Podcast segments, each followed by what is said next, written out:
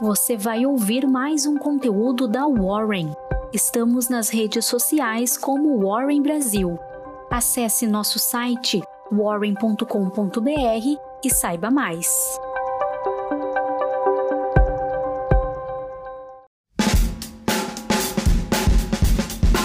Fala pessoal, bom dia, começando aqui mais uma Warren Call. Meu nome é Iago, eu sou analista de investimentos aqui da Warren e sou eu quem vou guiar vocês aí pela nossa Morning Call de hoje. Iremos falar da agenda para essa quinta-feira, dia 7 de julho e também do que aconteceu no mercado ontem.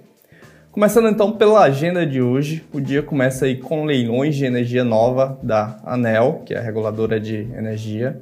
Às 9 horas da manhã, teremos o anúncio do IPCA mensal, a expectativa é que seja uma alta de 0,7%.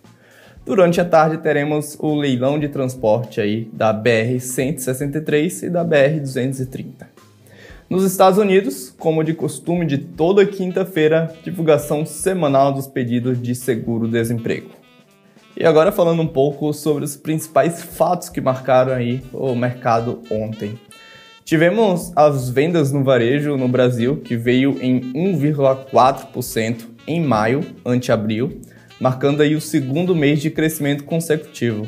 No entanto, o indicador veio abaixo aí das estimativas do mercado, que era uma projeção de alta de 2,4%. A maior variação das vendas ficaram pelo setor dos tecidos e vestuários, seguido aí por combustíveis e lubrificantes. A única atividade a ter queda no volume foi o farmacêutico. E a ata do FONC nos Estados Unidos veio uma notável alta aí da inflação ao consumidor, mas reitera o caráter temporário dessa pressão. No relatório, os integrantes do comitê sugeriram que irão começar a discutir redução de recompra de ativos. E aqui no Brasil, o governo de São Paulo anunciou que todos os adultos serão vacinados até o dia 31 de agosto. Cerca de 100 milhões de doses do Coronavac serão antecipadas em 30 dias. Olhando aí atentamente para como o mercado fechou nessa quarta-feira, após o tombo da última terça, o Ibovespa apagou as perdas e subiu 1,54% nessa sessão, retomando aí o patamar dos 127 mil pontos. O Bank of America manteve a sua recomendação overweight para as ações brasileiras. O ruído político, no entanto, é um risco aí a ser monitorado. Nos destaques, tivemos aí o relatório da UBS apontando que vê a economia brasileira voltando ao normal em meados de setembro. Então, as empresas que se beneficiam da retomada econômica reagiram bem após a notícia e o dia de liquidação aí da última terça-feira. A Unidas liderou a alta do Ibovespa com alta aí de 5,46% e puxou a Localiza para a vice-liderança, que teve uma alta de 5,42%. Fora do índice, a Movida subiu 2,10% e o grupo Vamos subiu 1,4% e entrou aí na sacola de compra dos investidores.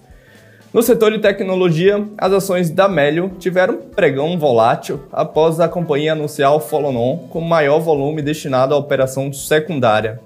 Isso quer dizer que a oferta é destinada aí aos acionistas da empresa. A Melius caiu 1,21%.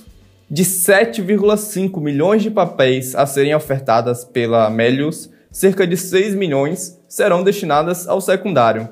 Do outro lado ali, mas ainda no setor de tecnologia, a Local Web saltou 3,1% após o Bradesco BBI iniciar a cobertura com recomendação de compra.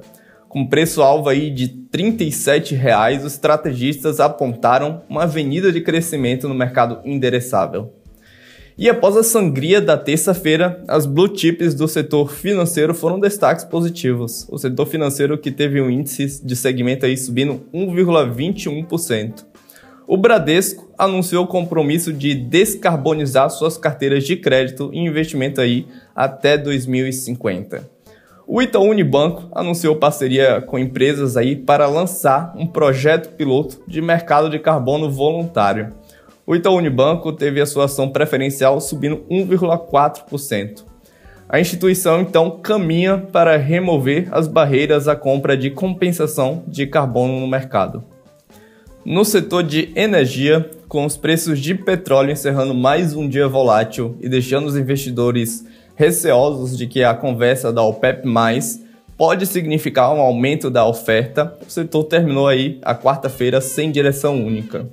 Em reajuste trimestral, a Petrobras anunciou que irá elevar os preços do gás natural para distribuidoras em 7% por metro cúbico. Petrobras subiu em 1,4%. A variação decorre da aplicação das fórmulas negociadas nos contratos de fornecimento que vinculam o preço à cotação do petróleo e à taxa de câmbio, afirma em nota a estatal. A operadora de energia elétrica, através de fontes térmicas, a Eneva, subiu 4,16%, figurou entre as maiores altas aí do Ibovespa. A empresa entrou com um pedido aí na ANP para abandonar quatro poços de gás natural no Maranhão. O alto custo da extração inviabilizou a operação. E a Enalta foi destaque negativo e estendeu a baixa aí nessa quarta-feira, caindo 4,7%. O Santander rebaixou a companhia aí para neutra, alegando que o problema no campo do Atlanta pode prejudicar a operação da empresa. A PetroRio, que também foi destaque negativo, caindo 1,98%, informou uma produção total de 32,1 mil barris de petróleo por dia em junho, uma alta de 7% ante maio. No setor de telecomunicação, em leilão de rede de fibra ótica da Oi, o BTG Pactual, conjunto com a Globonet Cabos Submarinos, levaram 57,9% das ações da Infracol, um negócio de 12,9 bilhões de reais.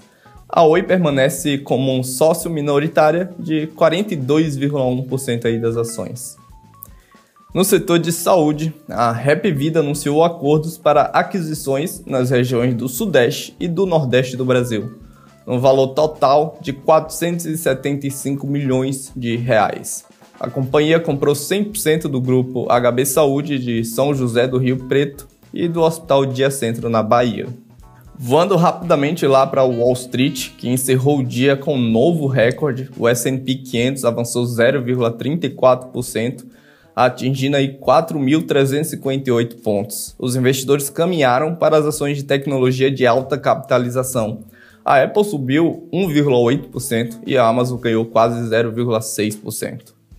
Aqui no mercado de juros futuros, a ata do Comitê de Política Monetária dos Estados Unidos tomou o centro do dia, sendo o motor para a queda das taxas aqui no Brasil. A parte intermediária da curva termo foi a que mais sentiu impacto no dia.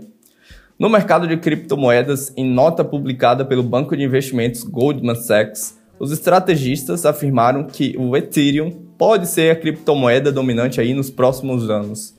E nessa quarta-feira, a Visa informou que os consumidores fizeram 1 bilhão de dólares em compras no cartão usando criptomoedas como forma de pagamento durante os seis primeiros meses de 2021. Até as 18 horas da quinta-feira, o Bitcoin era negociado em alta a cerca de 180 mil reais. No mercado de câmbio, o dólar engatou a sétima alta consecutiva ante o real e encerrou em máximas desde o fim de maio. O dólar à vista encerrou cotado a R$ 5,24. O DXY encerrou em alta de 0,17%. É isso, pessoal. Estamos 100% atualizados para começar agora essa quinta-feira. E lembrando que na sexta-feira é feriado e, portanto, não haverá negociação na B3. Um obrigado e até a próxima Warren Call.